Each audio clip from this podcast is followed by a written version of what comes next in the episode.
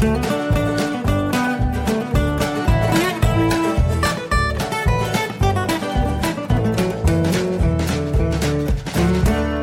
habe auch gar keine Astra auf. Herzlich willkommen zu Jörn Schaas feinem Podcast. Ich glaube, es ist Episode 18. Ich habe ein bisschen den Überblick verloren, weil ja jetzt auch ein neuer Podcast mit am Start ist. Ich, wie gesagt, ich bin gerade in der Küche. Ich muss noch mein wohlverdientes Podcast-Bierchen mir aus dem Kühlschrank fischen. Ein leckeres Astra, mal wieder. Ähm, denn es ist, es ist so unheimlich viel passiert. Entschuldigung für das Grumpel, ich habe euch gerade mal auf den Tisch abgestellt. Auf dem Küchentisch, auf der Arbeitsplatte. Deswegen ist jetzt hier auch so ein bisschen erstmal Bierchen aufmachen angesagt. Ähm, wie gesagt, es ist viel passiert.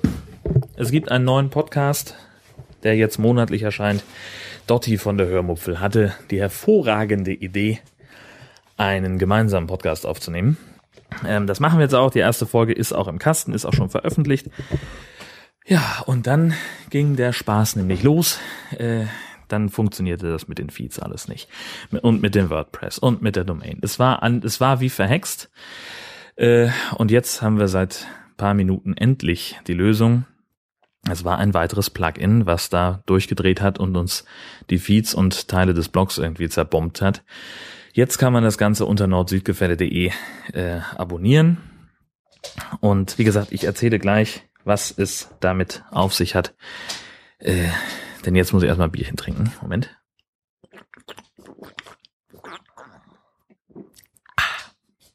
So, wunderbar. Ja, bei diesen Feeds, das war das Problem. Ähm, wie gesagt, es, man konnte die Feeds nicht abonnieren. Und ich habe nicht verstanden, warum. Also habe ich die Feeds nochmal alle gelöscht, nochmal alle neu angelegt, die, also dieses Pod, Podlove-Plugin, das die äh, Sachen da alle verwaltet, das funktionierte einwandfrei. Ich habe es nicht verstanden.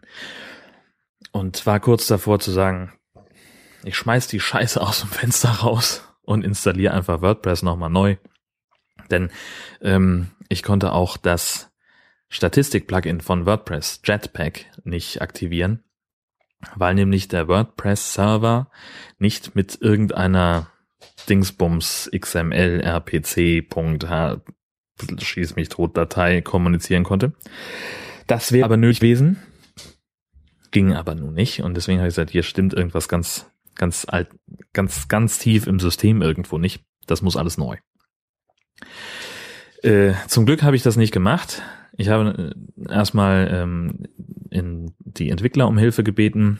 Die haben ja da irgendwie so eine GitHub-Seite, wo man das alles äh, mit einem Mausklick auch hinkommt aus dem Plugin von Podlove raus, Report a Bug und dann kommt man da hin und kann seine Frage stellen.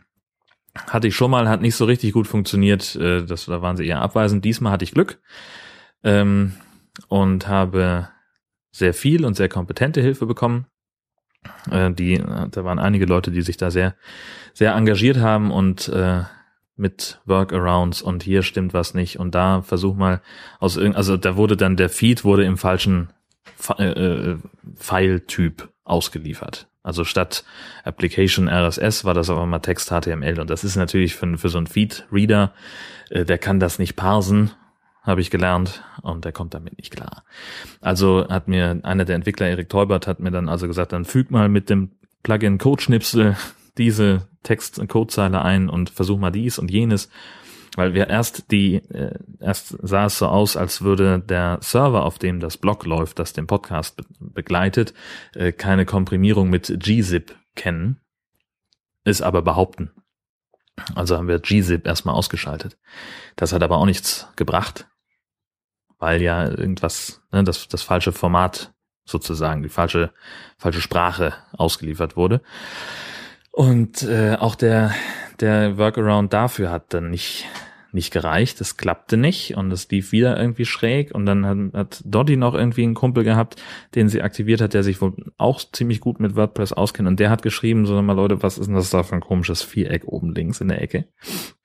Und das führte dann dazu, dass ich, ja Moment, richtig, diese, da, im Feed, in dem, in dem Rohtext der da geliefert wurde, tauchte auch ein Viereck auf. Und dieses Viereck war dann im Blog und auch im Backend von, von WordPress zu sehen. Und äh, ja, was soll ich sagen?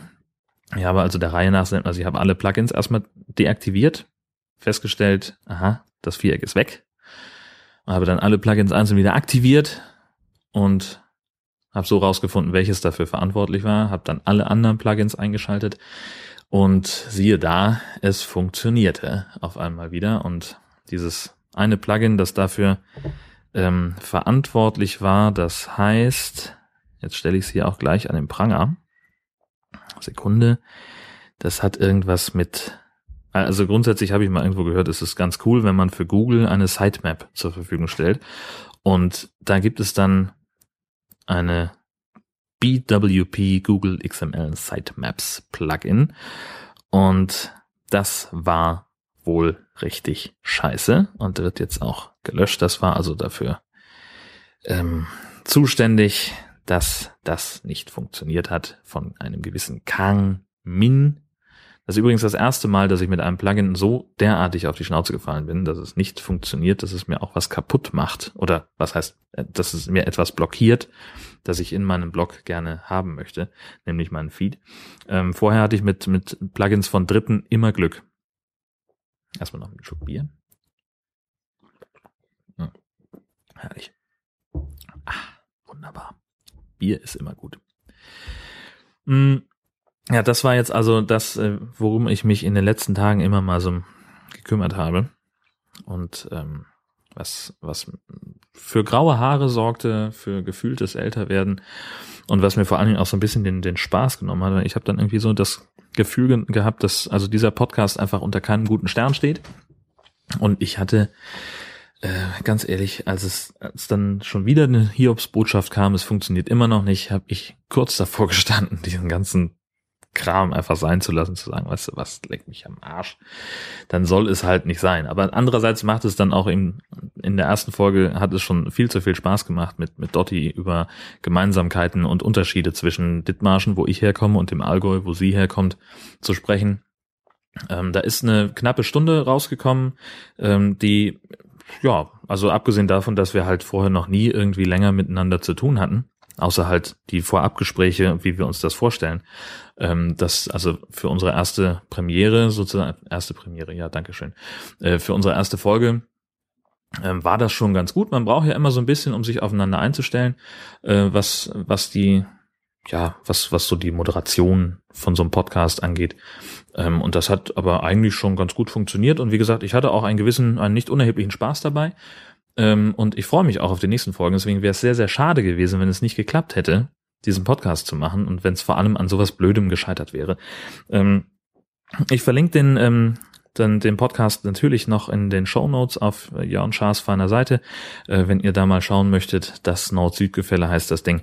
Und ähm, es macht einen Heidenspaß, den zu produzieren. Ich hoffe, es macht auch wenigstens ein bisschen Spaß, den dann anzuhören. Wir freuen uns auf Feedback.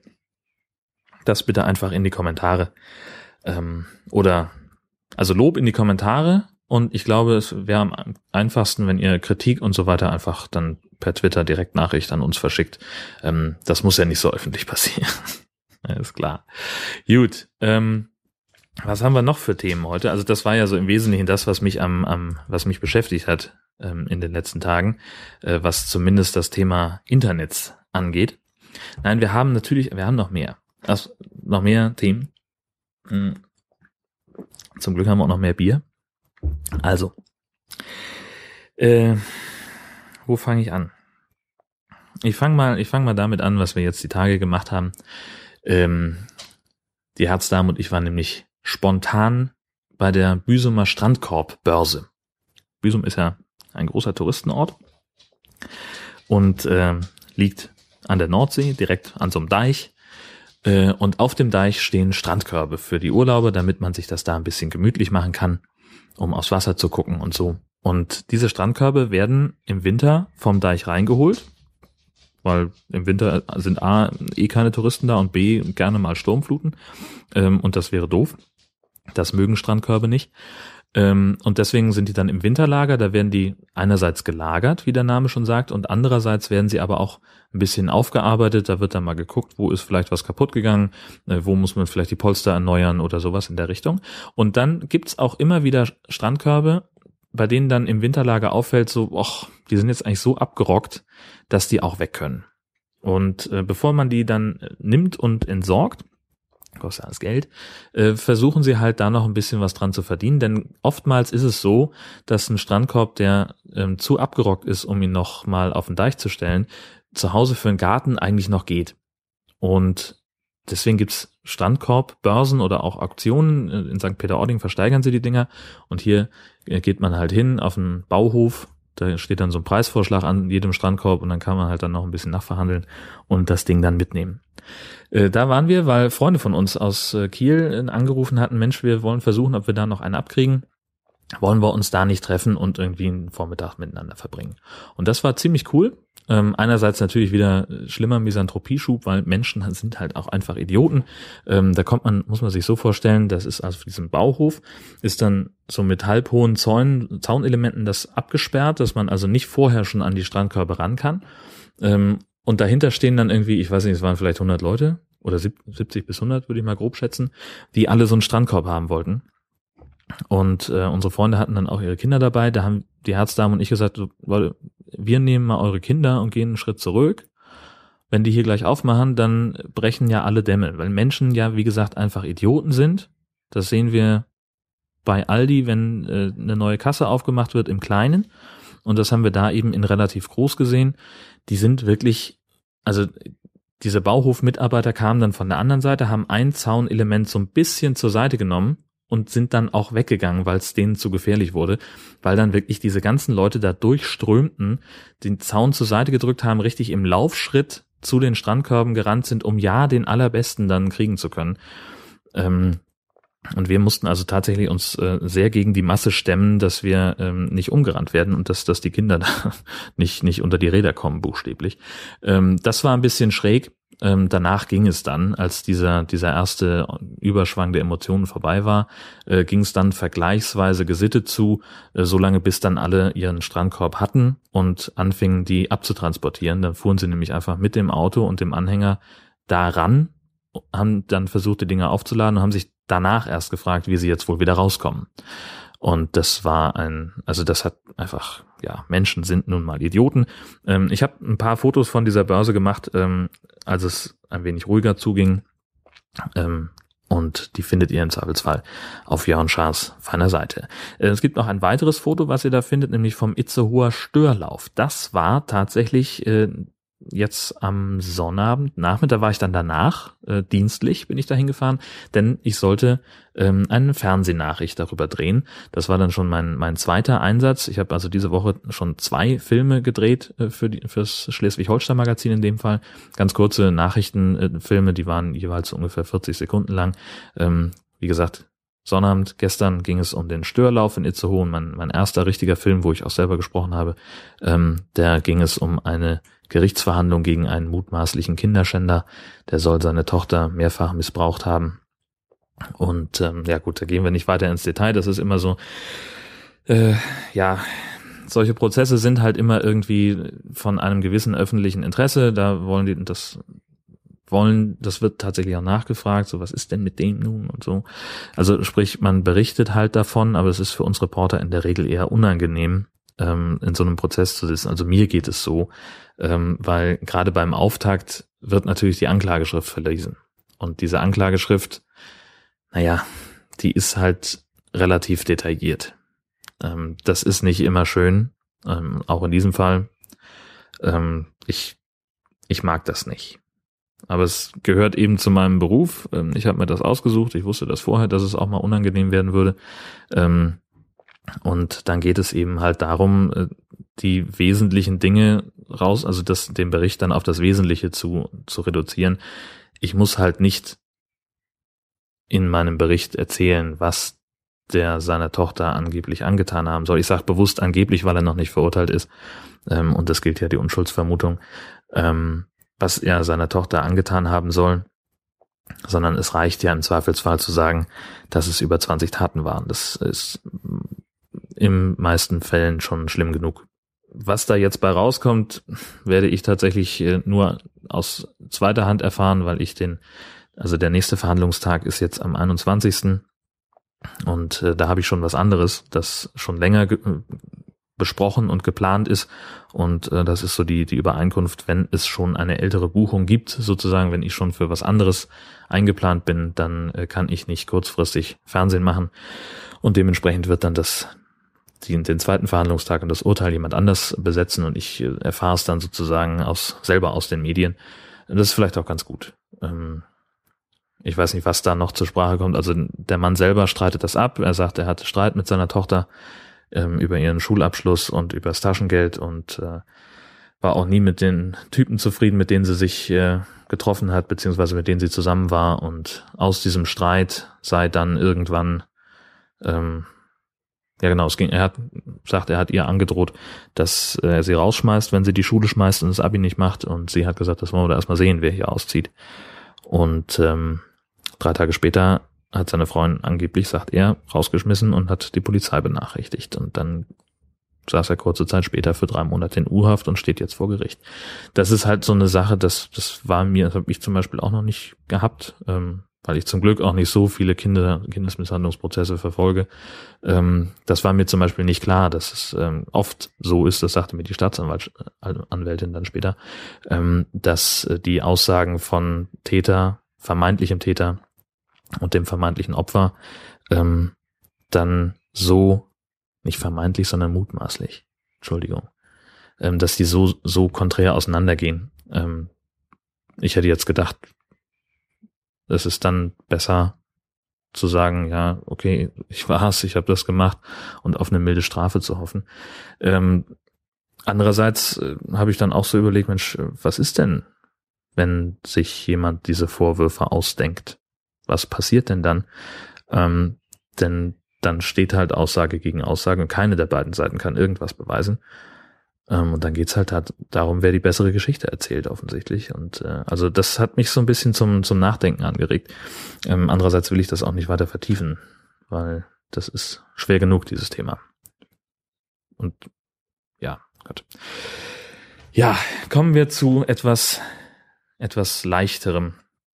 Ähm, ach so, ich wollte zu dem Thema äh, Fernsehdrehs noch was sagen, was ich, was, was mich daran, was ich daran sehr, sehr mag. Ähm, ich stelle nämlich bei mir selber fest, dass ich wahnsinnig nervös bin vor so einem Dreh, obwohl dazu überhaupt kein Grund besteht, denn ähm, wenn ich einen Beitrag fürs Radio mache, also ob ich einen Beitrag fürs Radio mache oder ob ich einen Beitrag fürs Fernsehen mache, ist im Prinzip vergleichsweise ähnlich, denn sowohl die Vorrecherche ist gleich, als auch das, was vor Ort letztlich von mir erwartet wird, nämlich schlaue Fragen stellen ähm, und Sachverhalte zusammenfassen und, und Sachen verstehen und später erklären können. Das ist ja das Gleiche.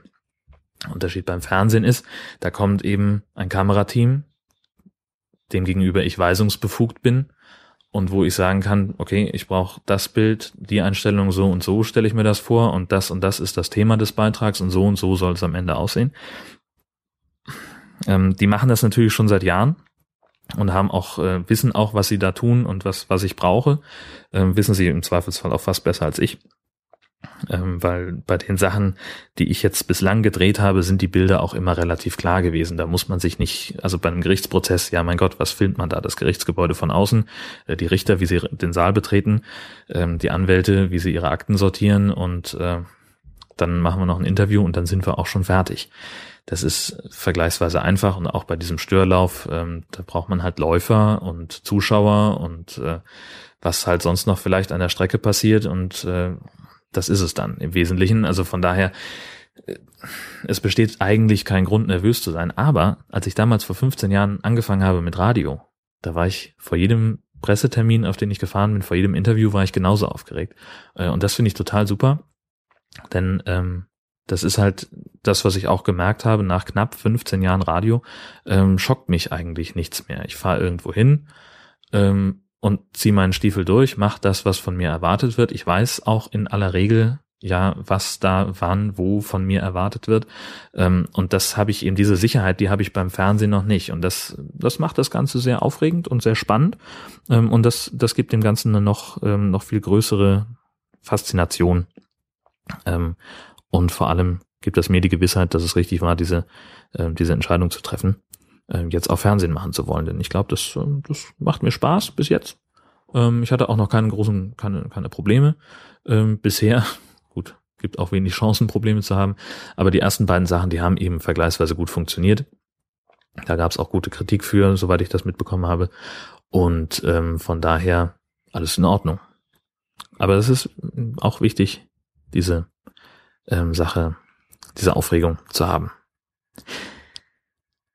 Ähm, anderes Thema, wo ich mich nur sehr bedingt drüber freue und ähm, ich habe das vergangenes Wochenende schon in meiner Themenliste gehabt und auch darüber gesprochen und habe es aber später wieder gelöscht, weil's, weil ich damit unzufrieden war. Ähm, und zwar Foursquare ist das Thema. Ähm, Foursquare, wer es nicht kennt, ist ein ähm, Dienst, ähm, ja, Location-Based Service ist das Stichwort. Ähm, ich, ich checke irgendwo ein. Ähm, also ich gehe irgendwo hin, zum Beispiel ins Kino, ins Theater, in den Gerichtssaal und mit dieser App sage ich, hallo, guten Tag, ich bin jetzt hier und, und schicke also meinen Standort in diese App. Es reicht also mittlerweile nicht mehr einfach bei Twitter zu sagen, uh, heute sitze ich im Gerichtssaal, sondern mit dieser App sage ich, ich bin auch wirklich da. Ähm, das, was man, das kann man bei Facebook zum Beispiel auch machen, ne? da gibt's ja auch diese Orte, ähm, die sind nur schlechter gepflegt. Ähm, das ist einfach blöder. Ähm, warum benutze ich Foursquare? Es ist ähm, ja, also das ist halt ein Spiel. Also war es bisher immer. Ähm, wenn ich irgendwo hingehe und mich irgendwo einchecke, dann kriege ich dafür Punkte. Also, weiß ich nicht, ich krieg zum Beispiel, wenn ich jetzt äh, dreimal am Tag bei äh, im Büro einchecke zum Beispiel, dann kriege ich dafür weniger Punkte, nämlich immer nur einen oder irgendwann auch gar keine mehr. Ähm, aber wenn ich jetzt zum Beispiel ähm, irgendwo hingehe, wo ich vorher noch nie eingecheckt habe, kriege ich dafür extra Punkte. Und wenn ich möglicherweise auch der Erste aus meinem Freundeskreis war, der da eingecheckt hat, ähm, dann kriege ich dafür auch extra Punkte. Und ähm, wenn ich jetzt Andererseits aber, also wenn ich jetzt häufiger irgendwo bin, dann werde ich der, der Mayor, der Bürgermeister von diesem, von diesem Punkt, ähm, krieg also auch nochmal zusätzliche Punkte, weil ich da immer, weil ich da so oft bin. Ähm, und wenn jetzt jemand anders ähm, der Mayor ist, den, den ich auch in meiner Freundesliste habe bei Foursquare, dann kriege ich auch einen Punkt, weil ich mit dem äh, befreundet bin und krieg noch einen extra Punkt, wenn der auch da ist, während wenn ich gleichzeitig mit ihm einchecke. Und lauter so ein Gedöns. Und wenn man, weiß ich nicht, wenn du bei zehn äh, Italienern eincheckst oder zehn italienischen Restaurants eincheckst, dann kriegst du halt irgendwie dann noch die Pasta-Badge, also so ein Abzeichen. Äh, wenn du viel draußen an, an Aussichtspunkten eincheckst dann oder an Stränden, dann kriegst du irgendwelche Abzeichen. So ähnlich, ähm, Alex äh, aus, aus Kiel ähm, erklärt das gerne als ähm, so mit dem, den, den, dem Vergleich zum Wanderstock. Ne? Mein Opa ist früher viel gewandert und wenn der irgendwo hingekommen ist, dann kriegt er da so eine Plakette an seinen Wanderstock und äh, so ähnlich ist das mit diesen Foursquare Badges auch. Was Foursquare jetzt gemacht hat, und diese Woche ist das ähm, Projekt dann offiziell gestartet, es hat die Funktionalität, die sie bisher in einer App hatten, auf zwei Apps ausgetauscht, also auf, aufgeteilt. Ähm, die eigentliche Foursquare-App, die soll jetzt nur noch dafür da sein, um Plätze zu entdecken. Also sprich, ich komme in irgendeine Stadt, in der ich, in der ich fremd bin und ähm, ich suche nach einem wirklich guten griechischen Restaurant. Dann gebe ich halt griechisches Restaurant in die Suche von Foursquare ein und anhand der, der meines Standorts und anhand der Empfehlung oder der Bewertung von ganz vielen anderen Leuten ähm, sucht mir Foursquare dann nicht nur alle griechischen Restaurants im näheren Umkreis raus, sondern es sagt auch noch, wo viele Leute behauptet haben, da sei es am besten.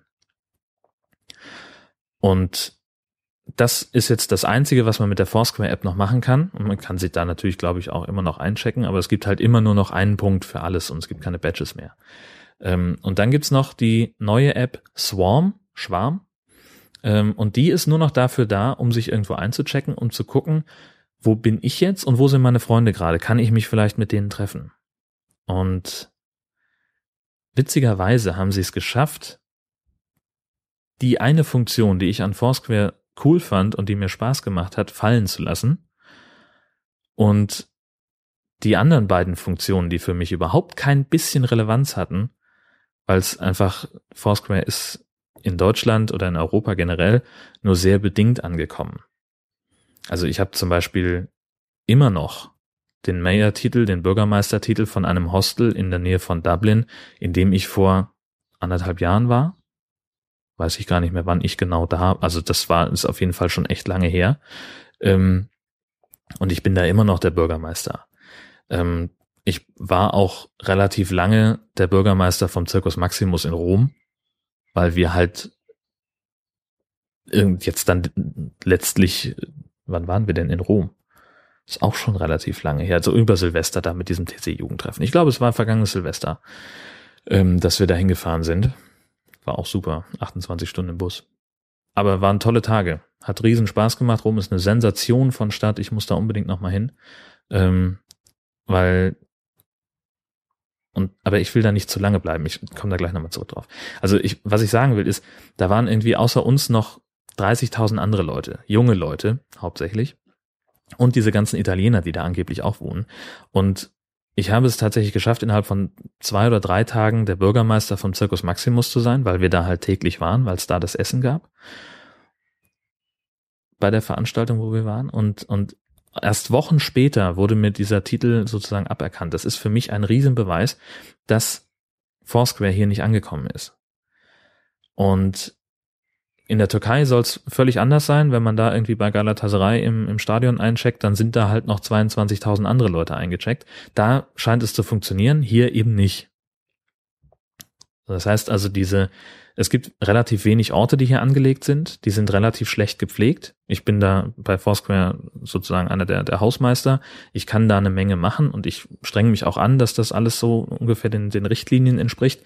Aber es, es reicht halt nicht. Ähm, es gibt wenige Orte, die, die wenigsten sind wirklich bewertet und so weiter und, und, und also sprich, es ist für mich, wenn ich jetzt sagen wir mal hier in Heide bin, da ist natürlich auch weniger eingetragen als beispielsweise in Kiel. Das liegt daran, dass in Dithmarschen das Thema Internet und äh, auch Smartphones noch als ein sehr kurzfristiger Trend betrachtet werden. Das wird hier eher kritisch beäugt, wollen wir ehrlich sein. Also ich bin, glaube ich, mit äh, 500 Followern bei Twitter an der Westküste schon ein ziemlicher King. Ähm, fast 600, wow. Ähm, das ist in Kiel natürlich ein bisschen anders, da funktioniert es auch besser, aber wie gesagt, ich habe das so in der Form, habe ich Foursquare nie benutzt. Ähm, und genauso wenig benutze ich Foursquare, um zu gucken, wo meine Freunde sind. Denn ich habe in der Kontaktliste nur 14 Leute.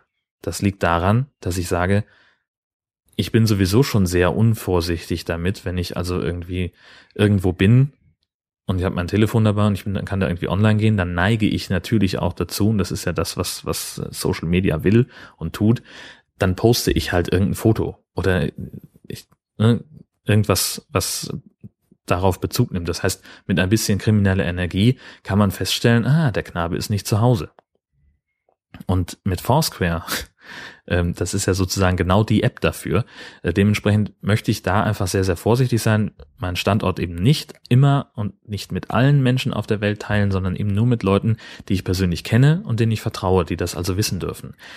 Nur sind die halt relativ weit verstreut in Deutschland. Und Dementsprechend laufen die bei Swarm immer in der Kategorie ganz weit weg. Und das hilft mir also nicht. Also ich werde das jetzt, ich habe die, die App jetzt seit irgendwie zwei Tagen installiert und werde jetzt einfach mal gucken. Ich finde sie im Augenblick noch wahnsinnig unübersichtlich, ähm, nicht wirklich intuitiv. Ähm, es ist weiße Schrift auf dunkelgelbem Hintergrund. Das ist auch noch nur bedingt lesbar. Und wenn ich mich irgendwo einchecken will, dann muss ich erstmal also dann wird mir früher drückst du irgendwo auf Einchecken und dann kommt da erstmal eine Liste mit den Orten, ähm, die in der Nähe sind. Und jetzt muss ich also ganz bewusst erstmal sagen, einchecken und dann nochmal sagen, Ort wechseln, bevor diese Liste kommt. Und das, also das nervt mich bis jetzt. Ich werde dem Ganzen noch eine Chance geben und werde also wahrscheinlich dann aber wenn es so weitergeht, äh, nächste Woche verkünden müssen, dass ich mich bei Foursquare abmelde und mein Super-User-Amt zurückgeben, weil es halt einfach keinen Spaß mehr macht. Es hat sowieso nur noch eine sehr, also schon immer nur eine sehr bedingte Relevanz gehabt, aber jetzt haben sie sich halt selber sehr ins Abseits geschossen und ähm, also ich habe in den Shownotes verlinke ich euch, das habe ich schon soweit vorbereitet, während ich das hier aufnehme, ähm, die offizielle Nachricht aus dem Entwicklerblog, einen positiven Beitrag und einen kritischen Beitrag. Ähm, also Blogbeiträge. Ähm, ich habe nur noch keinen positiven Beitrag gefunden. Ich suche immer noch äh, nach jemandem, der in seinem Blog öffentlich dazu steht, dass er diese Veränderung von Foursquare, ähm, dass er die gut findet. Ähm, das, ich weiß nicht, ob ich, ob ich überhaupt einen finde. Also wie gesagt, die ersten ne, zum Entwicklerblog und zu der, der kritischen Stimme, da stehen die Links schon und den anderen muss ich gleich noch suchen, ähm, bevor ich jetzt äh, dann, also während Auphonic nachher die Tonqualität hier noch entscheidend verbessert. Ähm, denn im Augenblick sieht es nicht so aus, als könnte ich das ähm, wirklich bedienen. Vielleicht äh, fällt dieser Punkt dann auch weg. Ja, Stichwort übrigens kritische Stimmen. Um jetzt mal zum, zum unterhaltsamen Teil des Abends zu kommen. Erstmal einen Schluck Bier.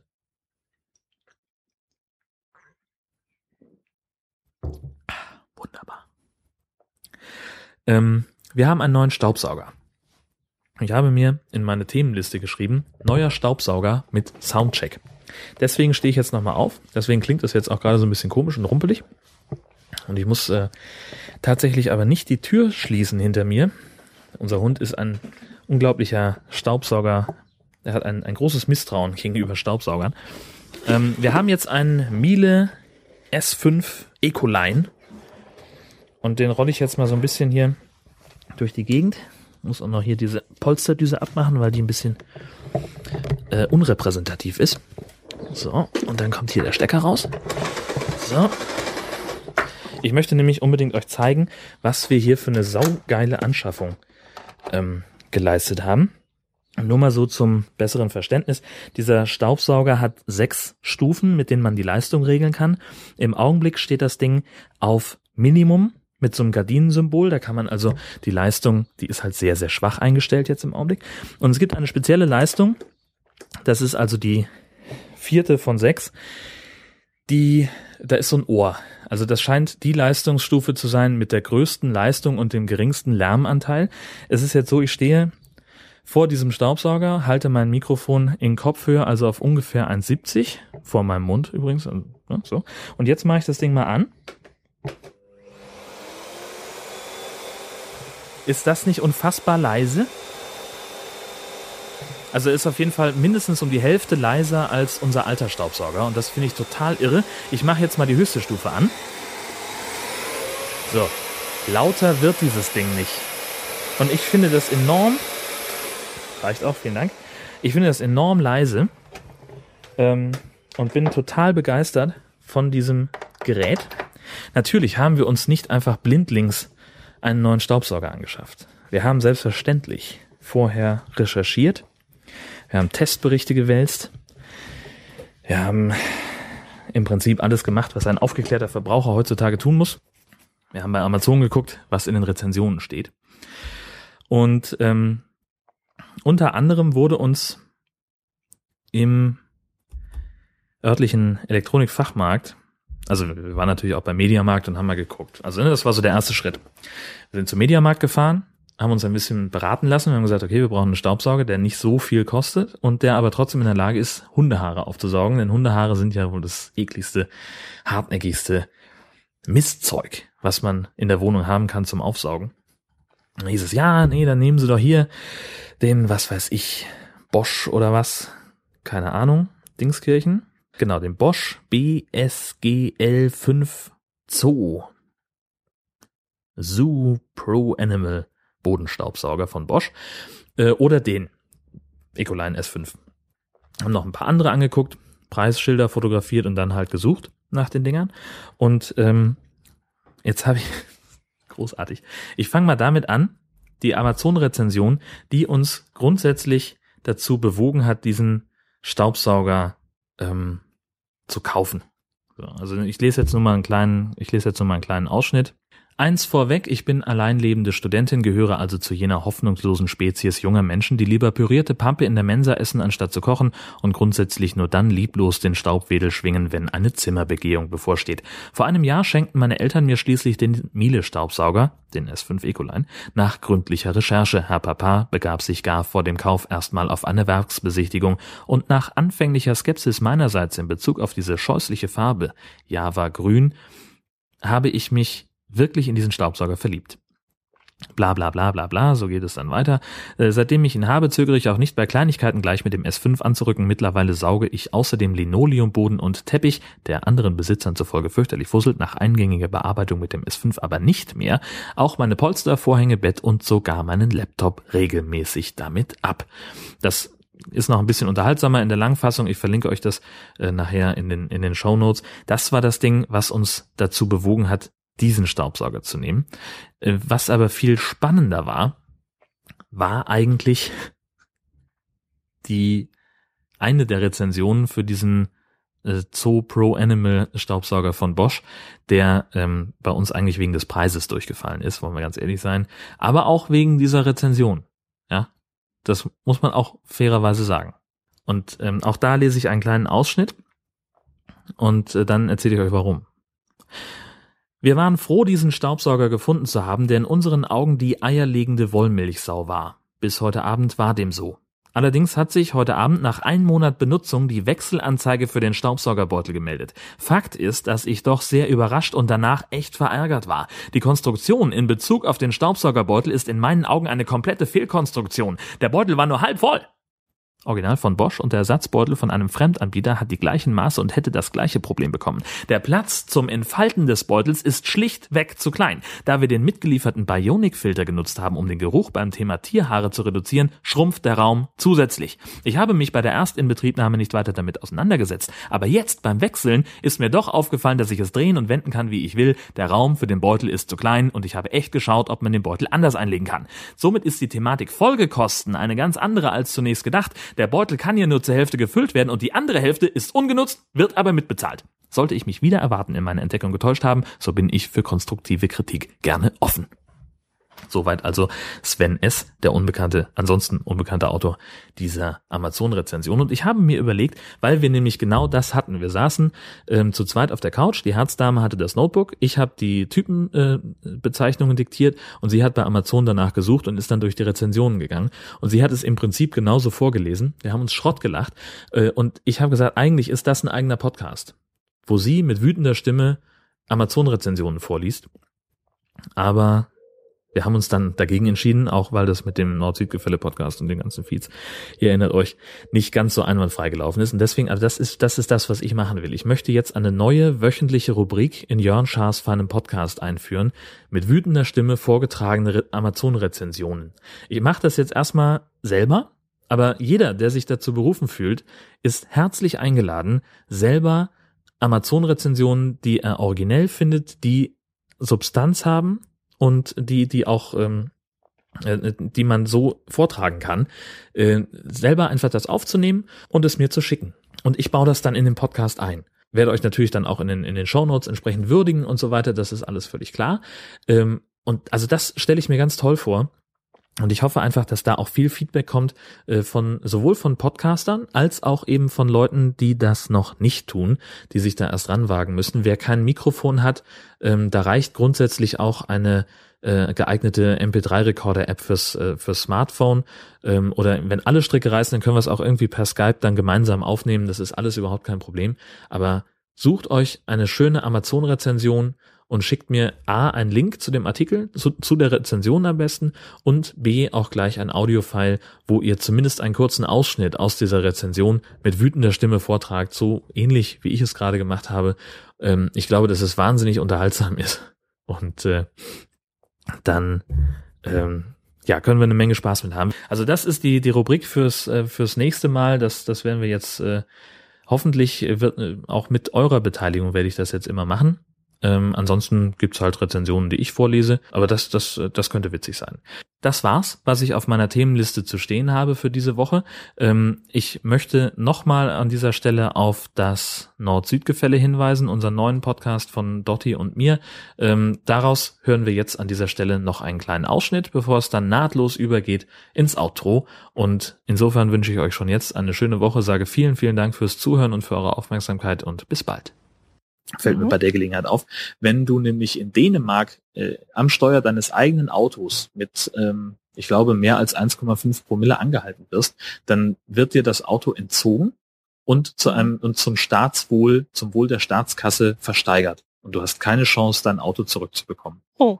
Äh, aber ich finde das ausgesprochen krass. Also abgesehen davon, dass ich äh, betrunken Autofahren aufs Schärfste verurteile und das, äh, also von daher ist das schon gar keine schlechte Strafe, äh, denn ich glaube, solche Leute ver verstehen es halt nur so. Aber das ist schon ein ziemlicher Übergriff. Ja, also da ans Eigentum gehen, das ist schon äh, richtig heftig, ja. Also ich kenne es jetzt von einem Bekannten, der hat, ist so schnell gefahren in der Schweiz und der hat auch ein Einreiseverbot von drei Jahren bekommen. Und das sage ich mal, da kann man sich entscheiden, entweder man zahlt die, ich glaube, es waren auch 600 oder 800 Euro, ähm, entweder man zahlt es oder man sagt dann einfach mal drei Jahre darf ich nicht durch die Schweiz durchfahren. Gut, das würde mich jetzt nicht so wahnsinnig stören. Ähm, gefühlt fängt bei uns ja die Schweiz irgendwo südlich der Elbe an, und zwar unmittelbar südlich. Ja, also Hamburg ist in weiten Teilen schon Schweiz. Wollen wir ehrlich sein. Ähm, also ja, aber Einreiseverbot ist ja auch schon starker Tobak. Ja, ja, ja. Wobei bei uns ist Schweiz jetzt nicht das Problem wäre. Wir hätten ein Problem mit Österreich, weil durch Österreich durch, dann würden wir nicht mehr nach Italien kommen, nicht mehr nach Kroatien kommen ohne Probleme. Die Schweiz, das würde jetzt für uns noch nicht so wehtun, glaube ich mal. Aber Österreich, ich kann mir nie Österreich. merken, auf welcher Seite welches Land liegt. Und ehrlich gesagt, welches von den beiden rechts und links ist. Äh, okay. Gibt es da eine Eselsbrücke? Ich überlege gerade, ob ich dir da eine geben kann. Nein. Mist. Also doch nochmal auf die Karte schauen und lernen.